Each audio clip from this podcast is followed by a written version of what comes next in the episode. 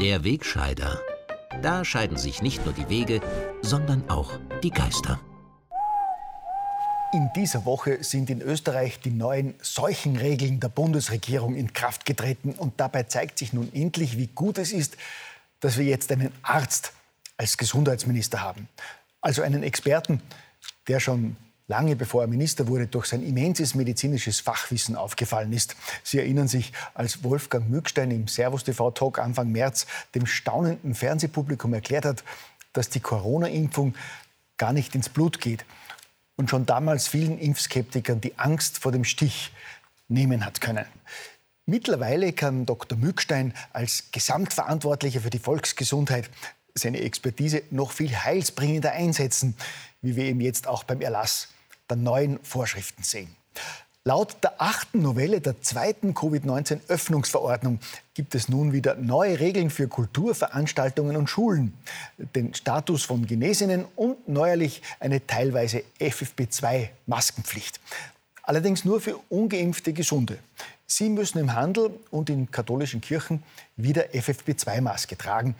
Für Geimpfte und Genesene gilt die FFP2-Maskenpflicht allerdings nicht außer im Lebensmittelhandel und in Öffis. Dort müssen alle FFP2-Masken tragen. Dasselbe gilt auch für den Kulturbereich, aber nur dort, wo die 3G-Regel nicht zum Einsatz kommt. In Bibliotheken und Museen muss also FFP2-Maske wieder getragen werden, im Theater oder in der Oper oder etwa im Freudenhaus nicht. Kontrolliert werden soll die FFP2-Pflicht von den Betrieben selbst. Nachdem die es aber nicht schaffen, jeden Kunden nach dem Impfpass zu fragen, reichen nun auch Stichprobenkontrollen, Durchsagen und Schilder, mit denen auf die FFP2-Maskenpflicht hingewiesen wird. Auch die Polizei kann Kontrollen dieser Maskenpflicht durchführen, muss aber nicht. Ja, meine Damen und Herren, allein an diesem Teil der novellierten Verordnung sieht man wirklich, dass da Profis am Werk waren und dass ein Experte wie Dr. Mückstein die Verantwortung dafür trägt. Eine Reihe weiterer ebenso verständlicher und für jeden nachvollziehbarer Regeln gibt es für die Schulen, für Veranstaltungen ab 25 Personen, für Gelegenheitsmärkte und für die Dauer von Antigentests und die Quarantäne positiv getesteter Schüler. Bei täglich knapp zehn neuen Intensivpatienten ist allerdings Ende nächster Woche die nächste Verschärfungsstufe erreicht. Dann gilt in der Nachtgastronomie und bei Veranstaltungen ohne zugewiesene Sitzplätze statt 3G 2G. Das heißt, ein Test nützt dann generell nichts mehr. Man muss geimpft oder genesen sein, wenn man dabei sein will. Ob das dann allerdings nur für die Gäste oder auch für die Mitarbeiter gilt, ist noch nicht geregelt. Das erfahren wir dann vermutlich in der neunten Novelle der zweiten Covid-19-Öffnungsverordnung. Grundsätzlich kann man sich aber sicherlich darauf verlassen, dass auch die nächsten Schritte nach völlig logischen Grundsätzen erfolgen, wie in dieser Woche ja auch das Beispiel Salzburg gezeigt hat nachdem die Regierung ja zuletzt verkündet hat, dass man sich bei künftigen Maßnahmen nicht mehr an der umstrittenen Inzidenz, sondern primär an der Auslastung der Intensivbetten orientieren werde. Und obwohl die Entscheidungen der Ampelkommission seit Monaten kaum noch Beachtung gefunden haben, ist am Donnerstagabend plötzlich wieder die Corona-Ampelkommission aus der Versenkung getreten und hat das Land Salzburg als einziges Bundesland auf Rot geschaltet. In Salzburg gibt es zwar keinen kritischen Anstieg bei den Intensivbetten, wie es der neue Stufenplan der Regierung vorsieht, aber das ist der Ampelkommission herzlich egal. Sie begründet ihre Entscheidung nach wie vor mit den Inzidenzen. Mit diesem umstrittenen Messwert wird übrigens auch die neue Ausreisetestpflicht für die Menschen im Bezirk Braunau begründet. Und natürlich soll diese Maßnahme ähnlich wie im Fall von Salzburg auch ein bisschen als Strafe dienen weil hier wie dort die Impfquote nicht so hoch ist, wie das der Dr. Mückstein und die Pharmaindustrie gerne hätten. Strafe muss sein, gell? Und ich bin wirklich auch der Meinung, dass wir den Druck auf Corona-Deppen und Impfverweigerer jetzt endlich drastisch erhöhen müssen. Die Palette möglicher Daumenschrauben ist ja breit. Das beginnt beim klugen SPÖ-Vorschlag einer 3G-Testpflicht am Arbeitsplatz. Impfverweigerer sollten ihre Tests ab sofort selber zahlen. Arbeitgeber sollten den Druck weiter erhöhen und uneinsichtige Mitarbeiter kündigen.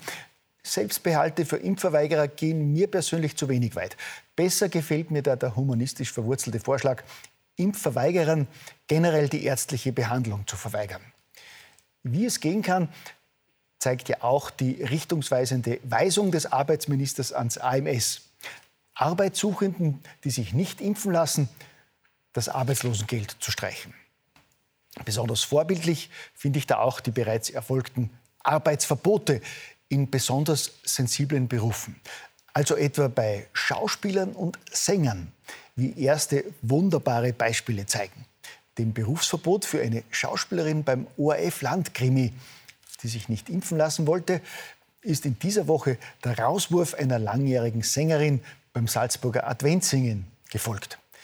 Die will sich unverständlicherweise nicht impfen lassen, nur weil sie gerade ihr viertes Kind erwartet und ihr Ärzte davon abgeraten haben. Daraufhin hat der Leiter des Adventsingens die langjährige Darstellerin der Maria kurzerhand vor die Tür gesetzt.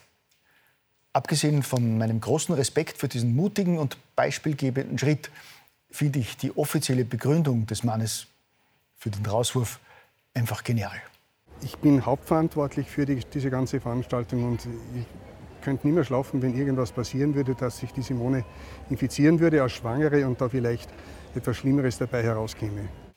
Ja eben, der Veranstalter hat die Sängerin ja primär zu ihrem eigenen Schutz rausgeworfen, weil er sonst auch gar nicht mehr schlafen könnte. Ist das nicht eine wunderbare Symbolik, die schwangere Darstellerin der schwangeren Maria bei einem Adventsingen vor die Tür zu setzen und gleichzeitig auch noch so überzeugend die Rolle eines Pharisäers zu geben. Gut, die Rolle des Pharisäers ist zurzeit zweifellos eine der begehrtesten. Hundertschaften von Politikern, Medizinern, Journalisten, aber auch Laiendarstellern liefern sich seit Monaten einen bemerkenswerten Wettlauf um das scheinheiligste Statement zum Thema Gesundheit und Verantwortung. Dabei wäre es doch gar nicht notwendig, sich angesichts einer globalen Pandemiekampagne und des hierzulande völlig gleichgeschalteten Medien-Mainstreams derart zu verbiegen und pharisäerhaft gute Miene zum bösen Spiel zu machen. Die wirklich Mutigen unter den ganz gescheiten Guten, die nehmen sich längst kein Blatt vor den Mund und preisen jene lächerlichen 40 Prozent der Bevölkerung, die sich dem Auftrag der Jünger Coronas nicht und nicht unterordnen wollen, offen als bekloppte Spinner und gemeingefährliche Deppen. So geht Spaltung doch viel effizienter, gell?